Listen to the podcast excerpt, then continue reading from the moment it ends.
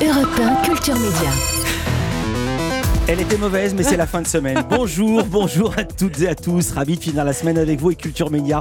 Au menu, tous les médias, toutes les formes de culture. Aujourd'hui, par exemple, pour aller mieux, Laurent Mariotte va nous faire saliver avec des aliments doudous de la cuisine du réconfort. Ça s'appelle la comfort food. Nos trois mousquetaires seront là. Bruno Donnet pour ses télescopages, Jean-Luc Lemoine et sa session de rattrapage et Rémi Jacob pour le journal des médias et les audiences. Vous allez me dire que les trois mousquetaires étaient quatre. Effectivement, Olivier Benkemoun va nous rejoindre pour parler cinéma. Et comme nous sommes vendredi, il y aura également l'actualité et les coulisses du sport business avec Sacha Nokovic de l'équipe, toujours en direct, même le vendredi. On va rester dans le sport avec notre infomédia, avec Tampon, un magazine de rugby qui ne ressemble à aucun autre.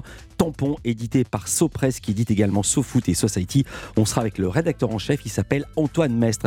Et puis, notre invité en partie culture dans la deuxième heure, la journaliste Elsa Wolinski, la fille de Georges, la fille de Marise, pour un récit poignant, hilarant, sexe, drogue, rock'n'roll. Ça s'appelle À demain. Mais aujourd'hui, nous sommes ensemble jusqu'à 11h. Culture Média, c'est parti. 9h, 11h, Europe 1 Culture Média.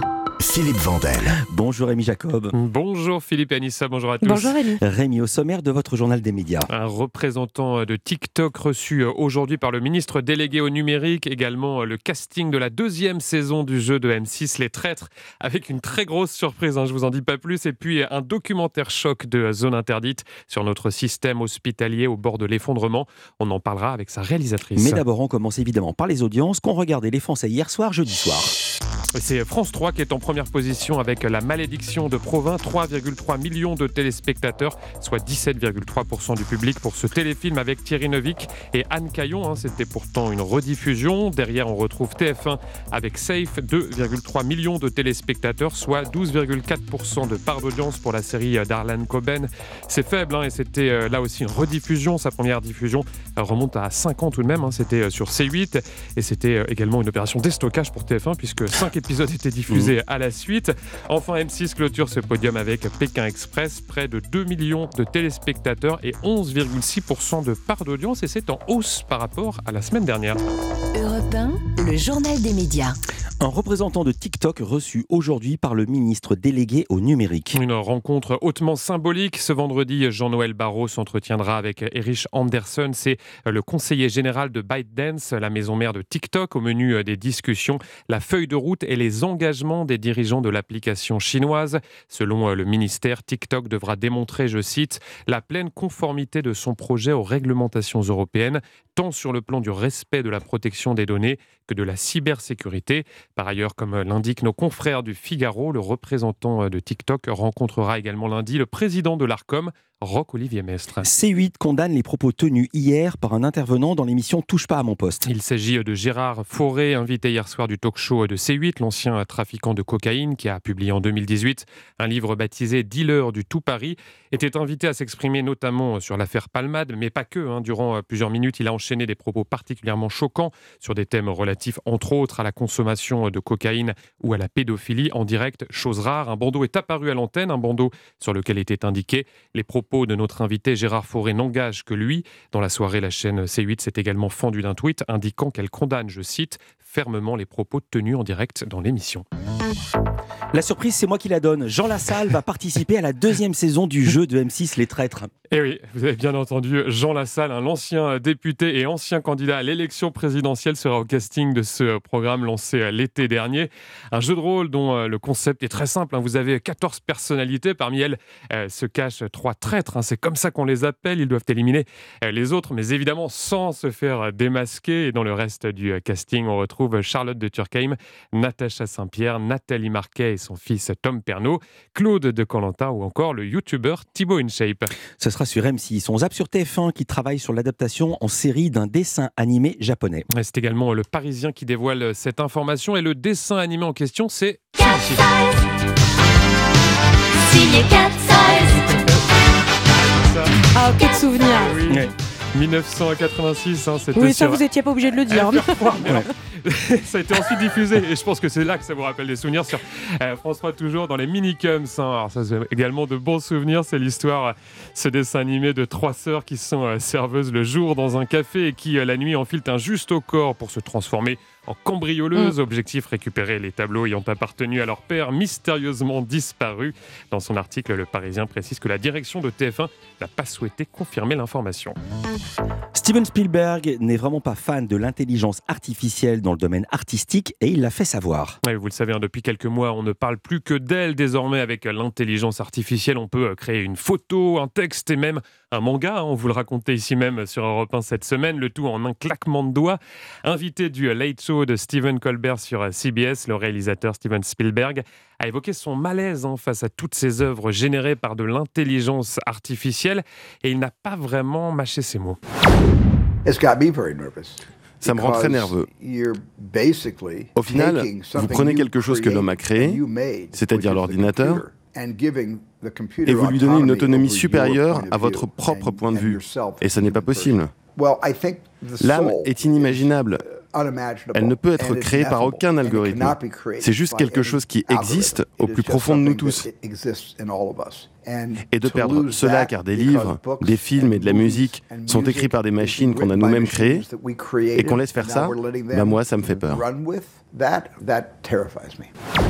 Steven Spielberg. Donc on reste dans le domaine des nouvelles technologies avec une nouvelle fonction annoncée par WhatsApp. L'application de messagerie instantanée va bientôt permettre de programmer une durée de vie pour les groupes que vous créez. Ah. Alors concrètement, hein, je vous explique, ça évitera de se retrouver, comme c'est souvent le cas aujourd'hui, avec une longue liste de mmh. groupes pour la plupart totalement inactifs. Hein, des groupes créés par exemple pour un événement euh, très précis, hein, comme un anniversaire ou bien un pot de départ. ou les parents d'élèves de maternelle alors que les ah enfants sont en fac. C'est exactement ça.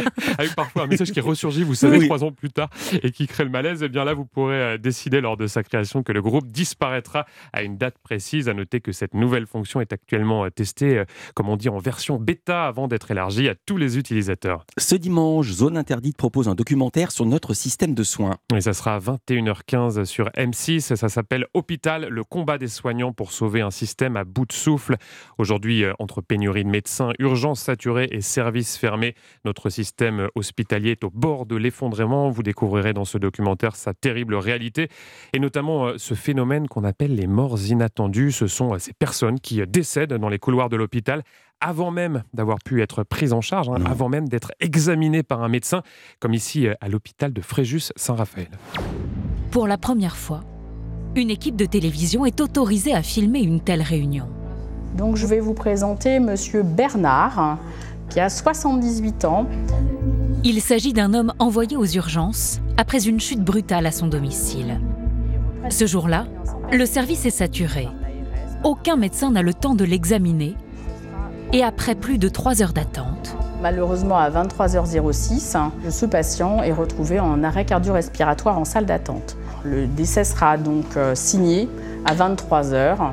L'homme meurt sans que personne ne s'en rende compte une réalité euh, dramatique, hein, vous l'avez entendu. Et évidemment, ce sont les soignants hein, qui sont en première ligne. Dans ce documentaire, on découvre leur combat au quotidien avec une charge de travail euh, démesurée. C'est le cas de euh, Nadia. Nadia, elle est urgentiste, elle a 42 ans et elle peut travailler jusqu'à 100 heures par semaine, comme l'explique Zaina Isabachen, la réalisatrice de ce documentaire. Elle est au micro d'Europe 1 Culture Média.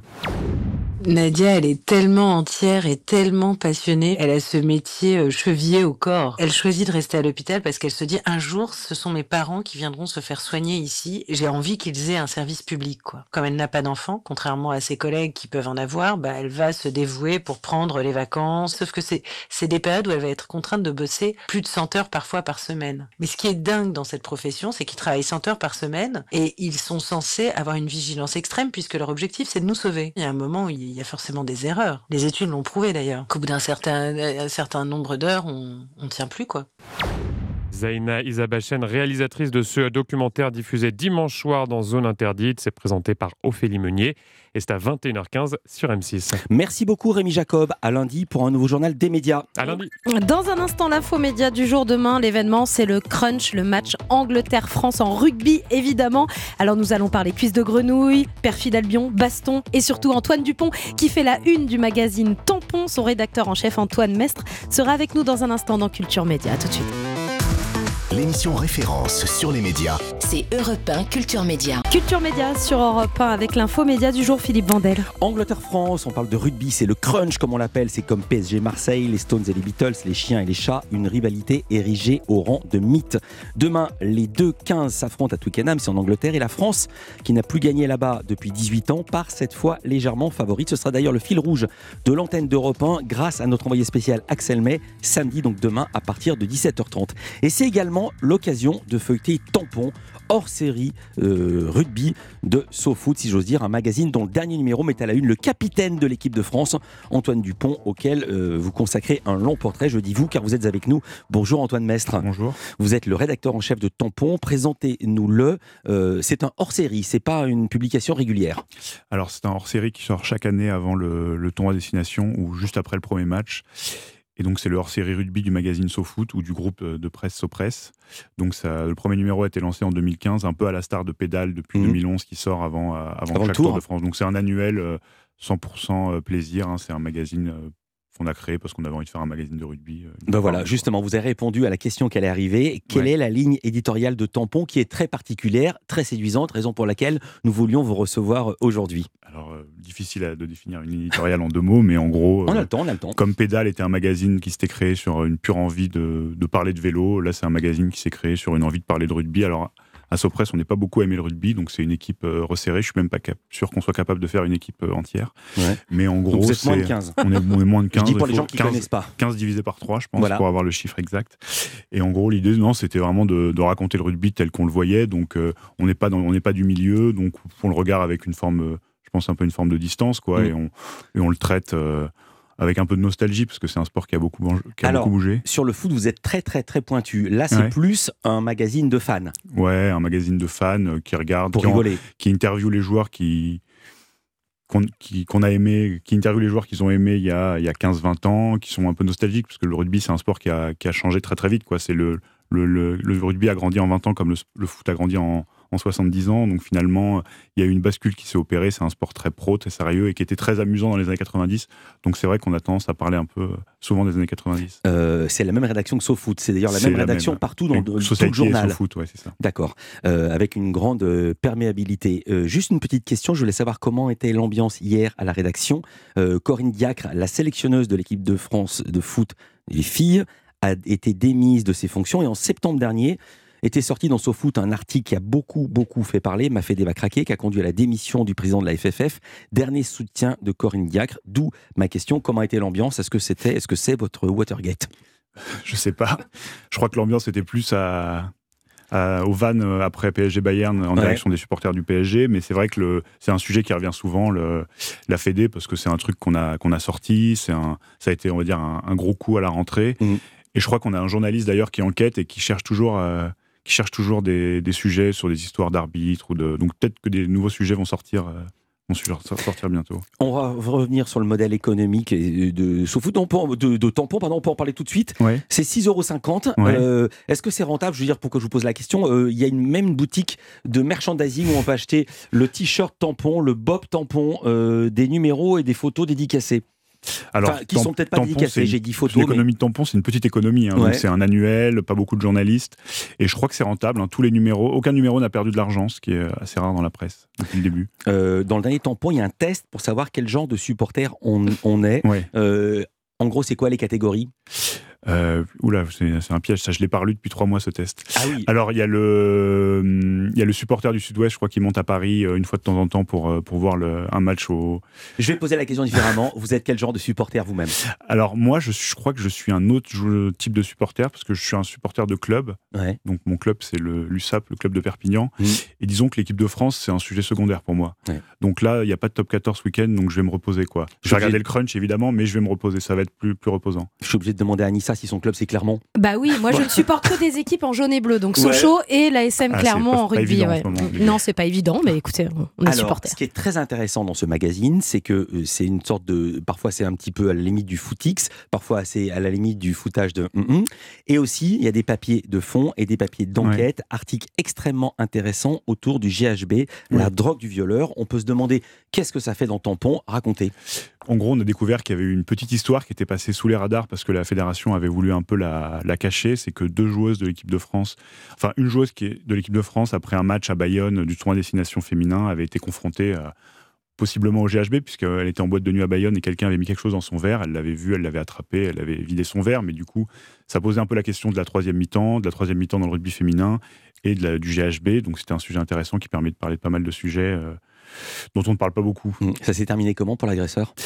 Bah, il a été recadré tout de suite par les, deux joueuses. Donc la joueuse en question et son amie, le verre a été vidé et il n'y a pas eu de plainte parce que le sujet a été vaguement couvert. Et d'ailleurs, il y a peu de plaintes dans ces, cas-là, mais euh, ça permet de parler d'un sujet qui montre quand même. J'ai discuté avec une élue de la mairie de Bayonne qui, discutait, qui expliquait que même si la traçabilité était difficile, le sujet, ils essayaient de prendre en compte le sujet en tout cas. Sujet média, euh, vous avez interviewé une personne qui est venue ici parler de séries, c'est pas n'importe qui, c'est Fanny Herrero, euh, créatrice et scénariste de 10%. Et pourquoi? Parce qu'elle est la fille de son père, c'est-à-dire le titre La gloire de mon père, hommage à Pagnol, de Daniel Herrero, immense euh, joueur puis entraîneur de rugby et qui est une parole dans le rugby français l'homme au bandeau rouge. Oui, tout à fait. Bah, personnage euh, extraordinaire et grandiose du rugby français qui était donc euh, qui a raconté par sa fille, qui nous raconte un peu son enfance passée à observer les, les joueurs, de, les joueurs, les, joueurs de son père euh, dans son salon au loin avant d'aller se coucher, qui nous raconte qui était son père, donc un personnage un peu, un peu étonnant dans le rugby, qui est quand même un sport mm. plutôt à droite, on va dire. Lui, c'était une personnalité de gauche affirmée, un peu libertaire, qui allait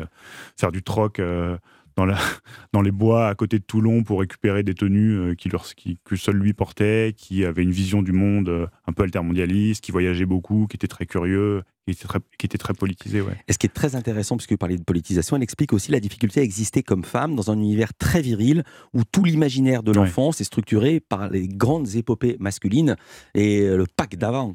Bah, disons qu'aujourd'hui, c'est des choses qu'on remet, peut-être un peu en question, mais c'est des choses qu'on remettait pas du tout en question mmh. à la lisière des années 80-90. Et c'est vrai que le rugby, euh, quoi qu'on en dise, ça reste que la, la masculinité exhortée, le courage, la bagarre. Euh, on est des hommes euh, et, elle, elle s'est construite là-dedans. Quoi. Et d'ailleurs, elle raconte qu'elle a eu besoin de fuir ça un moment, d'aller faire des études à Paris pour euh, voir un peu autre chose quoi, et réfléchir un peu. Quoi d'autre dans ce numéro de tampon? Il y a un portrait, il y a une star en couverture, c'est Antoine Dupont, c'est le nouveau patron du rugby français. On continue d'en parler, on est avec Antoine Mestre, le rédacteur chef de Tampon. Culture Média continue sur Europe 1. Europe 1. L'info média du jour sur Europe 1 dans Culture Média. Philippe Vandel, juste avant le Crunch Angleterre-France en rugby. On parle de rugby, on parle de tampons. C'est ce hors-série édité par le groupe SoPress. Vous en êtes le rédacteur en chef, Antoine Mestre. Euh, comme toujours dans, dans SoFood, comme dans Society, il y a des papiers avec des récits, des histoires fabuleuses. Par exemple, vous consacrez une longue interview à une figure du rugby français. Il s'appelle Gérard Cholet, ancien international, et sélectionneur de l'équipe de France, mais surtout figure du Castre Olympique. On apprend dans l'interview qu'il a découvert le rugby très tard, ce que j'ignorais. Moi, j'imaginais que c'était du, un, enfant de, un enfant de l'Ovalie. Et que tout c'était, c'était un sport de village et qu'on commençait euh, tout petit. Pas du tout. On y apprend qu'il a découvert le rugby tard, à 20 ans, il n'a jamais vu un match à la télé, ni touché un ballon, sauf qu'il se retrouve à faire son service militaire chez les parachutistes à Castres, qu'il court vite et qu'il aime bien la baston. Racontez-nous la suite. Alors, je n'ai pas fait l'interview, mais mmh. effectivement, euh, ils, ils, sont vus au moins 4-5 heures. Mmh. Ça a fini avec des cigares et euh, vraiment, euh, ils ont parlé de baston, je crois, à peu près à, chaque réponse. Ouais. Alors, c'est lunaire. Dans l'interview, on lit l'interview. À chaque question, ils trouvent le moyen de raconter une bagarre. Il y a toujours une bagarre, quel que soit le contexte. Un exploit, il y a beaucoup d'ego dans cette interview, mais en même temps, elle est assez touchante parce qu'on sent qu'il ne cherche pas à expliquer qu'il était le meilleur, il cherche à expliquer qu'en fait, il avait une force naturelle et qu'il apprenait à la, à la découvrir. Quoi il y a aussi un long portrait du capitaine et star de l'équipe de France, euh, Antoine Dupont. Euh, c'est la star du rugby français. C'est le meilleur joueur de rugby euh, au monde en ce moment, Alors, on peut je dire crois qu'il y a eu un classement qui a été fait il y a deux ans. Il a été le meilleur joueur du monde. La dernière fois, pas, mais beaucoup de gens disent que c'est quand même le, le, meilleur joueur de rugby du monde. Et en fait, ce qui est intéressant, c'est que le rugby français a cherché des stars, une star pendant très longtemps. Là, il y a eu une décennie vraiment de mauvais résultats. Et le rugby français disait il faut une star, il faut une star, on ne sait pas où on va la trouver, il faut relancer un peu l'attrait pour le sport. Et Antoine Dupont euh, était vraiment la star euh, dont on n'osait pas rêver parce qu'en fait il coche toutes les cases. C'est un enfant bien, il vient d'une terre de Ovalie éternelle qui est donc euh, le pays bigourdan. Il a joué à Auch, donc dans le Gers, qui était le club, dans le club de. Il a été formé à Auch, le club de Jacques Fourou. Enfin vraiment, il coche toutes les cases et c'est un enfant très humble, qui se comporte bien, qui est C'est même un beau gosse. Qui est pas mal. Et là où on voit que c'est le groupe euh, Society, euh, c'est que vous mettez une photo où on le voit pas bien parce qu'il a la main devant. C'est-à-dire que quand il y a un beau gosse, on cache qu'il est beau gosse. C'est vrai. Bon, hein pas, ça n'a pas été théorisé. Hein. C'était pas exprès. Ah, moi j'ai remarqué ça. C'est tout. C'est l'idée de faire le pas de côté et d'être décalé. Mais là, on l'a pas mis en tenue de rugby, quoi. On l'a mis sur un canapé. Voilà. Et c'est comme au rugby, si vous voulez faire un drop, il faut un peu se décaler parce que sinon il passe pas votre drop. Et on découvre que c'était pas le meilleur, que son frère Clément était meilleur que lui. Ouais, c'est souvent ce qu'ils se disent dans les histoires. Quand il y a un frère, généralement, il était toujours meilleur, mais bon, les choses de la vie ont fait que euh, c'est toujours l'autre qui a, percé. quoi. Euh, c'est un peu l'image aussi d'un rugby à l'ancienne. Je cite ceci parce que l'auteur de l'article, David Alexander Cassan, qui dresse le portrait d'Antoine Dupont, écrit ceci Antoine, c'est bien le rugby qu'on fait, ce rugby de clocher qu'on dit disparu, presque une carte postale du rugby d'avant. Moi, quand je vois les matchs, je suis pas connaisseur comme vous. En quoi est-ce du rugby d'avant? En quoi euh, Non, enfin, le, c'est Antoine Dupont, c'est pas le rugby d'avant, hein. c'est ah. vraiment un joueur très moderne, mais disons que c'est un peu ce que je disais avant, qui vient d'un petit village, euh, son frère est éleveur de porc noir, de Bigorre, enfin on a l'impression d'être dans les années 70 euh, quoi. Mm. Par contre sur le terrain, c'est pas du tout euh, un demi-mêlée à l'ancienne quoi. Il prend le ballon et il peut le traverser à tout moment, ce qui est assez déroutant. Ouais, c'est pas Jacques Fouroux. Non, c'est pas Jacques Fouroux, non. Il disait le X à l'époque, je me souviens. Fouroux. Il y a aussi un autre rugbyman atypique dont vous dressez le portrait dans Tampon, il s'appelle Nadir Mekdoub. Là c'est une autre culture, il est banlieusard, il est d'origine algérienne, il vient de Choisy-le-Roi, c'est en banlieue parisienne. Et il a été formé au club de Massy, qui s'est fait une spécialité de recruter des joueurs de banlieue pour les placer dans le top 14. Mhm. C'est une nouvelle tendance du rugby français. Ouais, ouais, ça dure déjà depuis quelques années, mais disons que je crois qu'il y a deux ans, il y avait à peu près 40 joueurs de Massy qui étaient à peu près partout en top 14 et en, en Pro D2, la deuxième division. Donc en fait, ça raconte quelque chose du vivier qui est l'île de France, un peu comme au foot, euh, qui est un vivier encore sans doute sous-exploité. Donc tous les joueurs de banlieue maintenant passent par Massy parce qu'ils ont un réseau, ils savent les recruter et, ils savent les, former. Donc Nadir Megdoud est passé euh, par Massy. Ensuite, il est allé à Brive et ce qui est intéressant, c'est qu'il est allé à Brive et qu'il vraiment ça lui allait pas du tout la Corrèze. Donc il a déprimé, il a arrêté le rugby. il est revenu des années plus tard. Euh, et maintenant, il joue au Stade français. Mais comment se passe la coexistence avec ce rugby des villes et le rugby des bah, champs qu'on a connu? Là, on revient au rugby à l'ancienne le rugby des villes et le rugby des champs, je pense qu'il existe parce que les vestiaires se font, mais je pense que c'est pas toujours simple. Nadir Mekdoud, il raconte que lui, bon, à Brive, euh, aller en boîte de nuit après les matchs, ça l'a amusé quelques mois, mais en fait, il boit pas, et donc, du coup, il se sentait un peu à l'écart, et finalement, il s'est retrouvé en équipe d'Algérie avec que des binationaux comme lui, et c'est là que finalement, il a retrouvé un rugby euh, qui est assez rare, mais en fait fait de binationaux, fait de gens qui boivent pas, fait de gens qui font la fête autrement, et que ça lui convenait quoi. En fait, c'est enfin pour ça qu'on a choisi de faire ce portrait, c'est qu'il raconte il raconte parfaitement l'histoire de quelqu'un qui trouve sa place dans un rugby qui qui lui convient pas toujours. Je pense qu'au Stade Français, ça, un peu, ça lui convient un peu plus qu'à Brive, mais c'est pas c'est pas toujours simple. Quoi. En prenant de la hauteur, Massy a sorti des joueurs comme Mathieu Bastaro, euh, Kamara, Sekou Makalou. On l'entend euh, au nom. Est-ce qu'aujourd'hui le rugby pro est entré dans une période black blamber comme le foot en 98 ben, Est-ce que vous le voyez comme ça alors, il faut, se méfier de Black Bomber parce qu'on en avait fait des tartines en 98 et c'était revenu dans la tête de tous ceux qui en avaient fait des tartines. Euh, oui, une fois qu'on a perdu. Une fois qu'on a hein? perdu, c'est des trucs, c'est des boomerangs qui reviennent assez vite. Mais aujourd'hui, on voit que Sekou Makalou est remplaçant demain et que c'est un profil assez rare dans le rugby. Il joue deuxième ligne ou ailier aujourd'hui. Il va très vite. Donc, c'est des profils évidemment qui intéressent. Il y a de plus en plus de joueurs qui viennent de banlieue en top 14 et, et on voit que c'est des euh, super joueurs qui ont une culture de rugby peut-être un peu différente, mais qui, qui se fait à travers Massy, qui se fait à travers les clubs franciliens, et on voit que c'est des profils intéressants que les joueurs, les, les managers adorent. Demain, c'est France-Angleterre, ça s'appelle le Crunch. Il n'y a pas beaucoup de matchs qui ont un nom. il y a le Classico, il y a le classique, mais le Crunch, ça préexistait peut-être au Classico. Euh, en quoi c'est important et pourquoi il y a cette rivalité davantage au rugby qu'au foot, par exemple? Bah parce que c'est euh, en fait on avait j'avais interviewé Richard Dourt il y a quelques années pour Tampon qui était un peu cocardier qui disait la guerre de 100 ans en, rugby, elle n'est pas terminée. Alors, je pense que les joueurs de la génération actuelle euh, se nourrissent moins de ce genre de discours. Ils sont très pros, euh, ils, ont ils sont gavés de data, ils savent ce qu'ils doivent faire, ils ont des process à respecter pour, euh, pour respecter leur plan de jeu, mais ils ont appris leur histoire du rugby français et je pense qu'ils savent que quand il y avait cinq matchs télévisés par an, le, France-Angleterre, c'était le match de l'année et, il y avait Gérard Chollet qui avait envie de se battre et il y avait Jacques Fouroux qui mettait des baffes à ses joueurs avant de rentrer sur le terrain et c'était important parce qu'on déteste les Anglais, ils avaient toujours un ou deux personnages insupportables. Et euh, le rugby français s'est nourri de ça pendant des, années. On peut gagner, on peut perdre, on est légèrement favori. Alors, l'équipe d'Angleterre est un peu dans la situation dans laquelle on était il y a quelques années, c'est-à-dire qu'il y a un entre-deux générationnel, il y, a, une nouvelle génération, les résultats sont pas bons, et du coup, il faut quand même se méfier du, du de, comment dire, il faut pas arriver en favori parce qu'il ne faut pas arriver trop serein parce que c'est assez piégeux ce genre de situation. je me souviens très bien de PSG euh, Bayern. Ils étaient arrivés en favori. Merci beaucoup Antoine Mestre. Vous êtes pas assez nombreux pour passer en mensuel. Non, clairement, on n'est pas. Ça restera un annuel. On n'est pas assez. Même, si, les gens même si on fait une manif Non. ah, si on fait une manif, on peut peut-être faire un point avec Franck Ça s'appelle Tampon, 6,50, 6,50 euros seulement dans les kiosques. un grand, grand merci. Vous en êtes le rédacteur en chef. Je rappelle donc que samedi, c'est France-Angleterre et ce sera le fil rouge de l'antenne d'Europe 1 tout demain après-midi avec notre envoyé spécial là-bas à Twickenham et autour du stade, Axel May. Merci et le, beaucoup. le vendredi sur Europe 1 Culture Média, c'est short et crampon, hein, la tenue, parce qu'on parle beaucoup de sport. Dans un instant, la chronique sport média de Sacha Nokovic qui nous dira pourquoi l'Olympique lyonnais n'a pas du tout apprécié l'émission complément d'enquête sur les jets privés diffusés hier soir. Et on retrouvera également Bruno Donnet pour ses télescopages, encore un tampon. Et le sport continue puisque après la Ligue des Champions en foot, ce soir, c'est le retour de la Ligue 1 avec le premier choc du week-end, le LOSC reçoit l'Olympique lyonnais. Justement, on va en parler avec Sacha. C'est un match à suivre sur Europe 1 dans Europe 1 Sport. Lille, Lyon, dès 20h ce soir sur Europe 1. Europe 1. Culture Média sur Europe 1. Philippe Vandel. On va retrouver dans un instant Sacha Nokovic pour sa chronique sport média hebdomadaire. Mais d'abord, c'est l'heure des télescopages de Bruno Donnet. Bonjour Bruno. Bonjour Philippe. Tous les jours, Bruno, vous suivez ici les sorties médiatiques. Mais le vendredi, vous nous en faites très souvent la synthèse. Et cette semaine, vous avez eu de grosses difficultés. Mais vous dites notamment pour trouver la bande son qui collait le mieux au panorama de l'information. Oui, vous savez Philippe que Marcel Amont est mort hein, avant-hier. J'ai donc commencé par me dire que, vraisemblablement, le meilleur résumé musical de la semaine tiendrait en ces quelques toutes petites notes de percussion. Car oui, je dois bien vous l'avouer, j'ai trouvé cette semaine tout particulièrement toqué frappé, non pas au point du bon sens, mais du saut du grand n'importe quoi.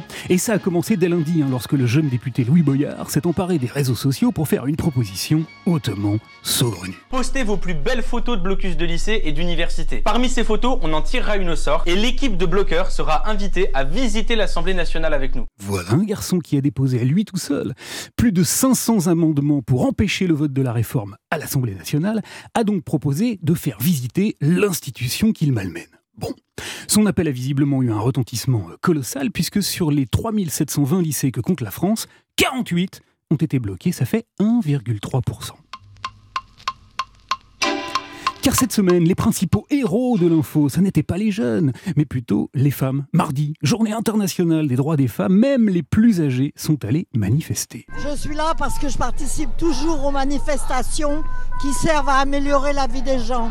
On n'a rien sans se battre, et particulièrement pour les femmes. La police a compté 1 300 000 manifestants, les syndicats 3 millions, et j'étais donc convaincu, en l'occurrence, que Marcel Amont serait plus que jamais de saison. C'est bien dommage de travailler chaque jour pour gagner sa vie, pour se lever.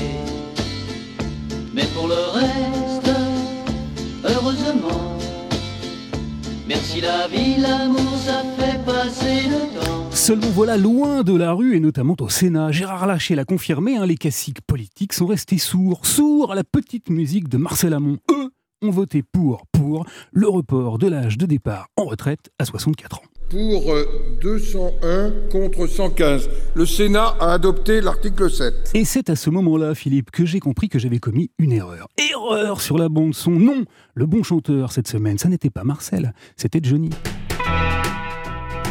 Car ce qui m'a frappé, notamment sur le front des sorties politico-médiatiques, c'est un excès. Et qui y avait-il à foison cette semaine? De l'amour, de l'amour, de l'amour, de l'amour. De l'amour, beaucoup trop d'amour. Mardi, Éric Dupont-Moretti, qui fait garde des Sceaux dans la vie, a confondu l'Assemblée nationale avec un bac à sable. Et pour déclarer son amour au député républicain Olivier Marlex, il n'a pas hésité à faire le fier à bras. Ce double geste, on m'a dit un, j'ai dit deux parce que c'est deux, j'ai dit, c'est un bras d'honneur à la présomption d'innocence. Deux bras d'honneur ministériels. La présidente de la séance, Élodie Jacquier-Laforge, n'en a pas cru ses oreilles. Jamais elle n'avait entendu autant d'amour à l'Assemblée nationale. Monsieur le ministre, de quoi vous parlez exactement? Vous avez fait deux bras d'honneur, c'est ce que vous êtes en train de dire à l'Assemblée? Et donc oui, mes amis, cette semaine, on a bien entendu cette petite phrase-là en pleine Assemblée nationale. Vous des bras d'honneur dans l'enceinte de l'Assemblée nationale, monsieur le ministre. Voilà, bon, sinon... Il y en avait aussi du côté des syndicats. Dans les Bouches du Rhône, le leader de la CGT, Olivier Matteux, a déclaré sa flamme au patron des raffineries. la première réquisition, c'est la guerre. Vous touchez un camarade dans une raffinerie, on vous met le feu au département, mais pas le feu au Zénéron. On vous met le feu. Il était chaud, chaud comme la braise et a appelé à foutre le feu à la démocratie. Mais la plus belle idylle cette semaine, elle s'est exprimée à la télé.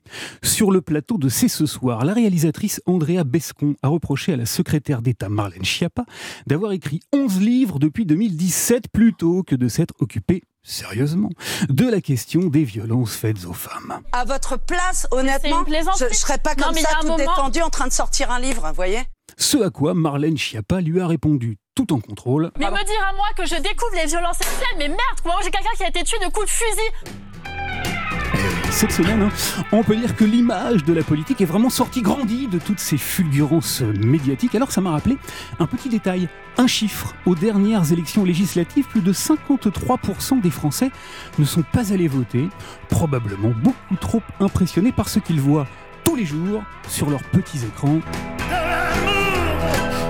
Yeah! Merci Bruno Donnet. On va rester en musique. À lundi Bruno. Et on en manque d'amour. Bruno, vous n'êtes pas le seul à lancer ce cri d'amour. Ce cri d'amour, il a déjà été lancé en 1979, janvier 79. Michel Berger écrivait les paroles de ce cri d'amour et c'est France Gall qui les a chantées. Sur Europe 1, voici un titre iconique, Besoin d'amour. Il est 9h49 sur Europe 1. On retrouve Sacha Nokovic du journal L'équipe avec sa chronique sport et médias. Mais il paraît qu'avant, vous avez un message pour moi. Oui, de Thierry Henry. L'ancien joueur de foot, consultant vedette maintenant à la bah, télévision. Voilà, il a vu votre look ce matin sur ouais. europe1.fr. Voici sa réaction. Le gars est mignon, attention Vous avez la référence Oui, il parle d'Olivier Giroud. Voilà, c'était mercredi soir à la télé américaine, en voyant Olivier Giroud après son match tout clinquant, tout beau. Alors pour commencer cette chronique plus sérieusement, vous avez regardé hier soir sur France 2 complément d'enquête qui s'intéressait aux jets privés, reportage dans lequel il était notamment question de leur usage par les clubs du championnat de France de football. Oui, un vrai sujet environnemental hein, pour le foot pro. L'émission nous l'a d'ailleurs tristement rappelé la saison passée. Les clubs de Ligue 1, c'était quand même près de 80% de déplacements en jet privé. Et ça, bah, ça passe plus aujourd'hui. Souvenez-vous déjà, en août dernier, la mauvaise blague de l'entraîneur du PSG, Christophe Galtier, sur le sujet. On est en train de voir si on peut pas se déplacer en char à voile. Voilà, immense polémique, hein, vous vous rappelez alors Évidemment. Et ben, hier soir, la complément d'enquête citait cette fois un exemple, un déplacement de l'Olympique lyonnais à Marseille en novembre dernier pour affronter l'OM, évidemment. Résultat, pour 255 km de trajet, deux jets privés pour l'OL, plutôt qu'une heure 40 de, de TGV. Mais à la sortie de l'avion, le président Jean-Michel Aulas avait évidemment son explication. Il y a d'une part pour des questions de sécurité pour euh, l'équipe, parce que bon, le préfet n'accepte pas qu'on arrive à Saint-Charles, mais surtout euh, parce qu'il n'y a pas le, la solution pour pouvoir rentrer. Donc, euh, donc voilà, donc c'est la seule solution. Voilà, sécurité plus problème d'horaire de la SNCF. Le reportage s'est alors interrogé sur une autre alternative pour ce déplacement. Les joueurs de l'OL auraient aussi pu descendre avec ce bus venu de Lyon, sans aucun passager. Mais il n'est là que pour les transporter sur deux petits kilomètres entre leur hôtel et le stade, histoire de parader devant les caméras. Voilà, et là, l'OL a eu très mauvaise ah, attendez, pas votre micro, allez-y. Là, là, sur ce moment-là, du reportage, l'OL l'a eu très mauvaise hier en visionnant euh, le film. Les journalistes omettant de préciser que pour un tel match entre rivaux, ben, un déplacement en car pour les joueurs impliquerait de positionner des policiers sur tous les ponts franchissant l'autoroute entre Lyon et Marseille. C'est évidemment quasiment impossible. L'OL assure pourtant avoir joué la totale transparence avec complément d'enquête en les recevant au Groupama Stadium et en fournissant tous les éléments explicatifs. Florent Deligia, qui est l'un des directeurs de la communication du club, regrette ce matin sur Europe 1 la méthode de l'émission. On a passé deux heures avec eux et on leur a montré l'intégralité des pièces. Euh, ce qui euh, est assez euh, étrange, c'est qu'ils nous ont fait répéter quatre fois les mêmes séquences. C'est-à-dire qu'on a dû répondre plusieurs fois aux mêmes questions et que parfois on a eu l'impression que ce qu'on apportait, c'était pas ce qu'ils voulaient recevoir. Et là, euh, dimanche, on nous annonce que l'intégralité des séquences qui ont été tournées au Groupama Stadium ne serait pas retenue. On pensait qu'avec complément d'enquête, on allait avoir la possibilité de dire voici nos problématiques. Il faut savoir que tout compris aujourd'hui, prendre un avion, c'est deux fois moins cher que prendre un TGV. Ça, c'est des sujets qui sont très importants. Voilà, vous l'avez compris, hein, c'est un vaste sujet. Jet privé et foot, ça mériterait peut-être un complément d'enquête à lui tout seul.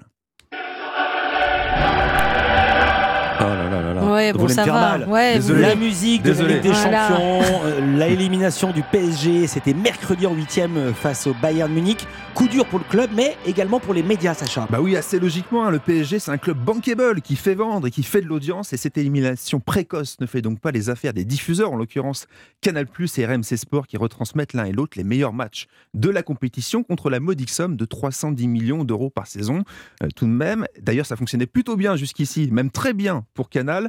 Le PSG en Ligue des Champions, ce sont les meilleures audiences de la chaîne avec par exemple plus de 2,7 millions de téléspectateurs à chaque fois pour l'aller et le retour face au Bayern. Mais le vrai contre-coup de cette élimination du PSG pourrait être bien plus impactant sur les droits télé de la Ligue 1, et ça c'est inquiétant. Vous parlez de Ligue des Champions, et là, pourquoi ça pourrait avoir un effet sur le championnat de France? Bah, Souvenez-vous, le gros enjeu économique de la Ligue 1 qui permettrait à nos clubs bah, de passer un cap, de devenir plus puissants économiquement, c'est le prochain contrat de droit télé justement qui doit passer, c'est l'objectif, de 600 millions d'euros par saison tout compris aujourd'hui au milliard en 2024. Or, ce contrat sera renégocié dans quelques mois à l'automne, je vous ai Mhm. donné cette date il y a quelques semaines, avec un espoir pour la Ligue de football professionnel de faire exploser notamment la part des droits internationaux qui plafonnent hein, depuis des années. Aujourd'hui, c'est 70 millions d'euros par saison pour cette partie. On est très loin des cadres européens. Et le problème, bah, c'est que la vitrine de la Ligue 1 à l'étranger, c'est le PSG. Et lorsque vos votre, votre produit d'appel n'est pas au mieux, juste avant de lancer les enchères, bah, c'est évidemment une belle épine dans le pied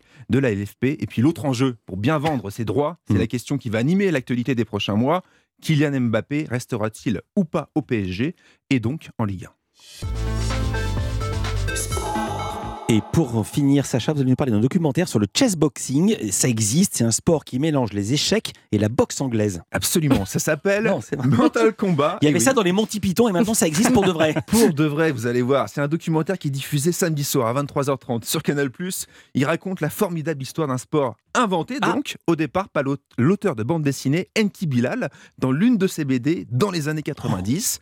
Mais ce film, c'est surtout l'histoire d'une fédération et d'une équipe de France qui s'est montée en moins de deux ans ces dernières années pour aller disputer les championnats du monde. Alors, comment on joue au chessboxing C'est simple. On commence par 3 minutes d'échecs avec un plateau d'échecs au milieu du ring, et puis on enchaîne avec 3 minutes de boxe anglaise, et ainsi de suite. Et là où ça monte en tension, là où c'est extraordinaire, c'est qu'il y a essentiellement deux méthodes pour gagner une partie de chessboxing, un KO ou un échec et mat, avec un détail technique que vous raconte dans le film Guillaume Salançon, le président de la Fédération française de ce nouveau sport.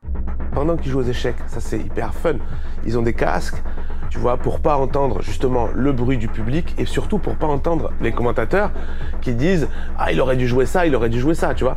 Donc, on les isole et on leur met de la musique dedans. Donc, on leur met, enfin, c'est IEP qui leur met soit le bruit de la mer, soit du hard rock hyper stressant. Tu vois, c'est assez marrant. Rien que ça, tu vois, c'est génial. Non mais Sacha, ils enlèvent les gants de boxe pour jouer aux échecs ou? Oui, quand même. Ouais, C'est faut un plus petit effort. non, mais allez voir ce film, c'est génial. Un Mental Combat, c'est le, c'est le score et l'esprit, mais c'est surtout une histoire d'homme incroyable. Voilà, et vous avez eu raison, il faut rendre à Enki Bilal ce qui appartient à Bilal. Les Monty Python, ils avaient inventé un match de boxe entre un vrai boxeur et un philosophe, genre Socrate en toge. Évidemment, le boxeur, il avait défoncé Socrate. Ça aussi, on veut le voir. voilà. Euh, merci beaucoup. Euh, on vous retrouve vendredi prochain dans Culture Média. Avec plaisir. Merci, Sacha.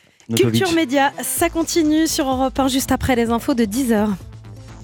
Ah oui, alors il- j'avais pas mal à la bonne feuille. Eh ben, je pas. Elsa Wolinski Oui, Elsa Wolinski pour un récit absolument incroyable. Je peux le faire sans note vu que je l'ai lu euh, hier. Ça s'appelle À demain. Elle parle de son papa Georges, elle parle de sa maman Marise, elle parle d'elle, elle parle de sucre, elle parle de drogue, elle parle d'addiction, elle parle d'amour. C'est saisissant. Et puis avant 11h, les indispensables, évidemment, avec Olivier Benkemoun qui nous parlera du nouveau film de François Ozon au cinéma depuis mercredi. Et Laurent Mariotte, on va se régaler, on va parler de comfort food, Mm. ces recettes bien réconfortantes qui nous aident à passer l'hiver, sans oublier Jean-Luc Lemoine. On ne nuit pas Jean-Luc Lemoyne. À tout de suite sur Europe 1. Culture Média sur Europe 1.